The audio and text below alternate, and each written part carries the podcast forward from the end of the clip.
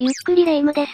ゆっくりマリサだぜ。ねえマリサ、どうしたんだよ、レイム、目の下のクマすごいぞ。あのね、最近深夜に無言電話が何度もかかってくるの。いたずらだとは思うんだけど、あまりに回数が多くて不気味で寝不足で、それは大変だな。何が目的でかけてくるんだろうな。こんな古い神社に一体何があるっていうのよ。まさかとは思うけどさ、白霊神社に変な噂立てられてるんじゃないか変な噂って何白霊神社に電話すると呪われるとかそんな感じの。おかしいでしょ。電話かけてきてる人たちは呪われたいのいや、恐怖よりも興味が勝るってあるだろ何よそれが本当なら一人残らず呪ってやる霊夢にそんな能力ないだろうが、子供の時流行らなかったか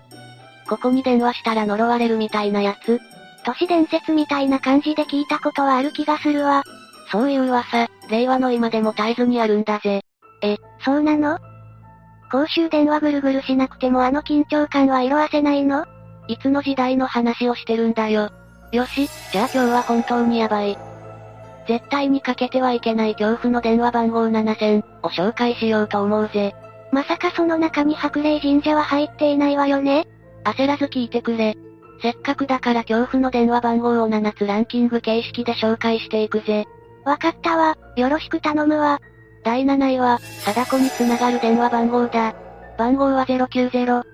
090-444-4444だぜ。 4並びで不吉そうね。この番号に電話すると貞子につながるという根強い噂があったんだ。なんで貞子この電話番号の噂が広まったぐらいの時期にリングの映画が流行ってたとかじゃないかそれで怖いイコール貞子の図式になったんじゃないかなるほどねで、電話をかけるとどうなるの今は現在使われておりませんのアナウンスになるんだけど昔は違ったみたいなんだ。貞子につながるの以前はかけるとビョーという謎の音声が流れて不気味だったらしいんだよ。そして、その変な音声が流れた後に一方的にプツンと電話は切れる。だから貞子の呪いの電話番号として広まったみたいなんだよ。確かにそれは不気味そう。その音声を聞いちゃうとどうなるの1週間以内に死んでしまうと言われていて、うっかりかけてしまった人は怯えて過ごすことになるらしいんだ。知らずにかけて、その後で1週間後に死ぬなんて言われたらパニックになるわね。だろそれで多くの人が恐怖に陥ったみたいなんだ。でも、今はこの電話番号が何だったのか謎が明かされているぜ。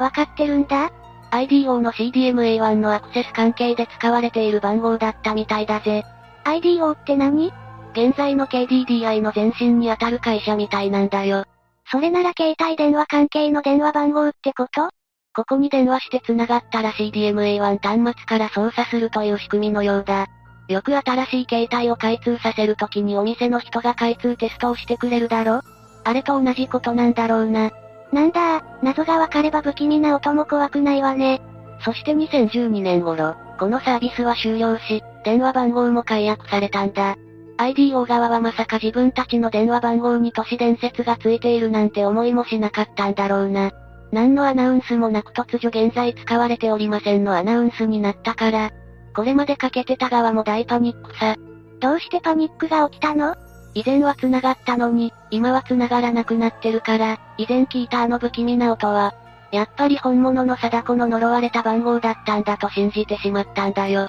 真相を知れば全く怖くないけど、当事者はさぞ怖かったでしょうね。第6位は、ドッペルゲンガーにつながる電話番号だ。番号は073-499-9999だぜ。これってどこかの地域じゃないさすがレイム、察しがいいな。073で始まる曲は和歌山県みたいだぜ。どうしてドッペルゲンガーが和歌山県にいるの和歌山県はみんなのドッペルゲンガーが集う地域なのやめろ、想像するだけで怖いだろ。友達だと思ってたミミちゃんが実は誰かのドッペルゲンガーで、こうしている自分も誰かのドッペルゲンガーだったなんて、入り込んでるとこ悪いけど耳って誰とにかくこの電話番号に電話をして、何かを話すと山彦のように、自分が話した言葉が返ってくると言われていたんだ。だけどそれを聞いたが最後、ドッペルゲンガーに本体の自分を乗っ取られてしまうって噂だぜ。やだ、怖いじゃないのよ。本当にドッペルゲンガーに繋がるのその情報がないからかけてみたんだ。マリサ、モサじゃん、どうなったのどうせ現在使われておりませんなんでしょいや、繋がって電話先からボソボソと何か音声が聞こえてきたんだよ。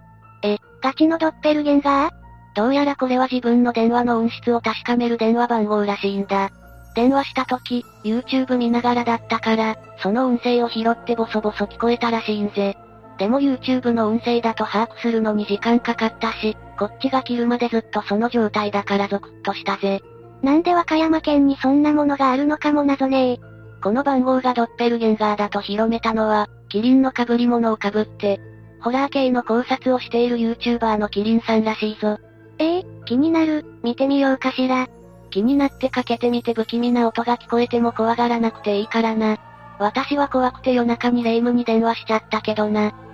あの無言電話ってもしかしてマリサ恐怖のあまり声が出せなくて無言だったかもしれん。第5位は、宇宙のパワーが聞ける電話番号だ。番号は06-6309-0177だぜ。 ?06 って大阪あたりじゃないおそらくな。そんなとこからどんな宇宙のパワーが聞けるのこれも私が実際にかけてみたぜ。体当たりな感じのマリサイケてるふう。電話をかけると数回で電話が繋がるんだ。電話口でおじいちゃんっぽい声がして、ただいまより宇宙のパワーを送ります。あまり深く考えず、そのままの心で聞きなさいという前置きの後、うなり声みたいなものを上げ出すんだ。何それめっちゃ怖いじゃないの。うーうー、みたいな呪文でも何でもない謎の声がしばらく続き、最後にあー、と叫び声っぽいのがしたらこれで終わりましたと言われ、電話は切れる。電話が繋がると録音したものが再生される仕組みっぽいな。なんなんだろう。だってその電話番号が存在するってことは、誰かがその曲のお金を払ってるってことでしょ実はな、調べてみたところ全く同じ内容が流れる電話番号が、この大阪を含め全国に5カ所あることが分かったんだ。それぞれお経が聞こえる織田無道の声など囁かれる噂は異なるけど、結局はこのおじいちゃんの声が流れるみたいなんだ。大阪だけでも十分不気味なので、全国5カ所もあるなんて何が目的なのこれはな、株式会社 E、S、P というところが管理しているみたいなんだ。 ?E、S、P? ESP シールって聞いたことあるかエスパーシールとも言うんだけど、わからないけど怪しい匂いがプンプンします。宇宙エネルギーが注入されているそうだぜ。だから電話では宇宙のパワーって言ってたのね。なんか別の意味でその電話の音声聞いて大丈夫か心配になってくるわ。電話聞くぐらいじゃ大丈夫だろ。それに今日はなんだか体が軽いぜ。パワーを注入されたおかげかもしれない。マリサみたいにプラセボ効果を得られる人はかけてみるのもいいかもしれないわね。プラセボ言うなし。日々の生活に上手に宇宙のパワーを取り入れられるならかけていいと思う。なんかすげえパワーワード感だな。でも番号的にフリーダイヤルじゃなくて通話料がかかるから、パワーの浴びすぎには注意よ。第4位は、あなたは嘘をついている。というメッセージが流れる電話番号だ。番号は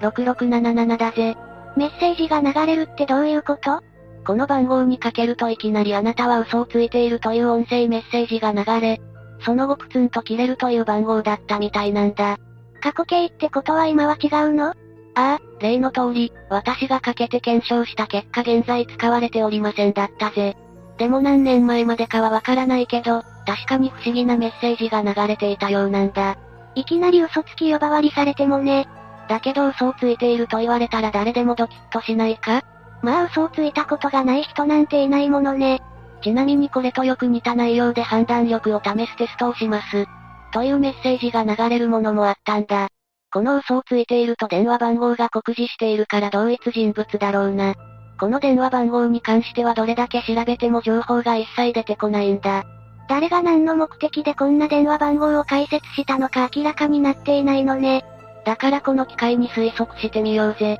ノリがいいわね、マリサさん。 1、宗教説。宇宙のパワー的なでも嘘つき呼ばわりしたり、判断力試されたりすんごい上からじゃない確かになだからね宗教じゃない気がする。全然弱った心を助けてくれる気しないもん。じゃあ2、いたずら説。でも電話番号を維持するのにお金かかるでしょいたずらでそんなことする金持ちの道楽かもしれんぞ。3、趣味説。趣味ってどういうこと自分が作った電話番号を人が怖がったり楽しんだりするのってすごくないかまあ確かに、自分の手が届く範囲を超えて大きく拡散されていくんだものね。つまり自分が生み出したことでみんなが楽しんでくれることに喜びを見出してるパターン今となっては真相はわからないけど、そうなのかもしれないぜ。第3位は、メリーさんに繋がるとされている電話番号だ。電話番号は090-2410-9679だ。待って。そもそもメリーさんって何だっけ羊電話かけて羊が出たら恐怖じゃなくてほのぼのだろうが、確かに。じゃあ怖いメリーさんって何夜にいきなり電話がかかってきて、それに出ると私メリーさん、今〇〇にいるの。って言われるの知らないかえ、何それ、怖いじゃないのよ。だから怖いって言っただろうが、しかも電話は何回もかかってきてだんだん近づいてくるんだよ。えそしてついには私メリーさん。今あなたの家の前にいるのとなるひー、ドアチェーンまでしっかり閉めて、無駄なんだよ。また電話はすぐになり私メリーさん。今あなたの後ろにいるのと言われる。それを受けて振り返ると刃物を持ったメリーさんに殺されるって噂だぜ。怖、でもこれはかかってくるパターンじゃないメリーさんにこっちから電話かけてどうするの逆メリーさんすればいいの逆メリーさんってなんだよ私、レイム。今〇〇にいるのとかましていく。レイム、メリーさんの居場所知ってるのかあなたどこと聞いたら教えてくれるかしら。だがな、残念ながらこの番号はメリーさんには繋がらないんだよ。はぁ、ここまで盛り上がったのに正確に言うと、以前は繋がったようなんだ。メリーさんの電話アプリというのがあるらしいんだけど、それと同じ仕組みだったらしいぜ。メリーさんの電話アプリって何メリーさんの電話の話をアプリで追体験できるホラーゲームみたいだぜ。そんな感じでこの電話にかけるともしもし私メリーさん今あなたの後ろにいるよと言われたらしいんだ。ええ聞いてみたかった。メリーさんってどんな声なんだろうそのゲームは今でもあるから興味がある人はやってみてくれ。肝心の電話番号は現在は繋がるものの、電波通信専用と言われてしまうぜ。でもかつてはメリーさんに繋がったってすごいわね。第2位は、繋がると1週間以内になくなってしまう電話番号だ。電話番号は0123-45-6789だ。すごい電話番号。もちろん今回もかけてみたぜ。どうせ現在使われておりませんでしょういや、何回かけても話中になった。どういうこと誰かがこの電話番号を使っているってこと数字が順番に並んでいるから恐ろしく感じるけど、01とかで始まるのは、北海道の電話局の番号なんだよ。へえ、それなら東北あたりが02で東京が03ってことそうやってだんだん南に向かうにつれて数字が増えていくんだよな。で、この電話番号は実際に存在しているんだ。新千歳空港ターミナルビル2階の北海道メーカーのお土産屋さんの番号らしいぜ。死ぬどころか幸せになれそうな番号じゃないの。どうしてそんなおかしな噂が出てしまったのこの番号は犬鳴きトンネルの公衆電話と繋がっており電話をかけると1週間以内になくなるという、有名な都市伝説があったことからどんどん広まっていったみたいだな。犬鳴きトンネルって確か福岡よね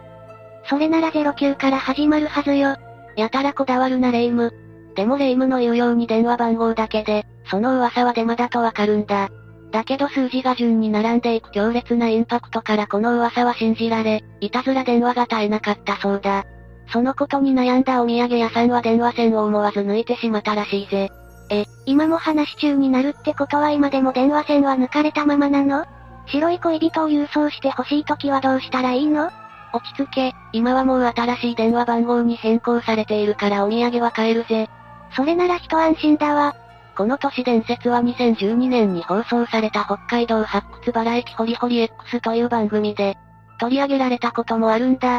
へえ、どう紹介されたのこの電話番号を持つお土産屋さんは新千歳空港の開港とともに誕生したんだ。でもネット上で繋がると1週間後に死ぬなどの不穏な噂が立ち、かかってくる冷やかしの電話はなんと1日1000件以上。ええ、業務妨害にも程があるわね。そうなんだよ。仕事にならないから、この電話番号は16年の間繋ぐことはなかったんだ。だけど、このテレビ取材を機に16年ぶりに繋いでもらったらしいんだ。そうしたら取材中、電話が鳴り止むことはなかったみたいだぜ。 16年ぶりに繋いだってことは、今でもこの番号はお土産屋さんの電話ってことそうなのかもしれないな。でも他の電話番号を持ったのにどうして解約していないんだろうなかなか珍しい番号だからな。呪われるどころか縁起がいいかもしれないぞ。最後、第1位はあの世に繋がると言われている電話番号だ。電話番号は444、4444、444だ。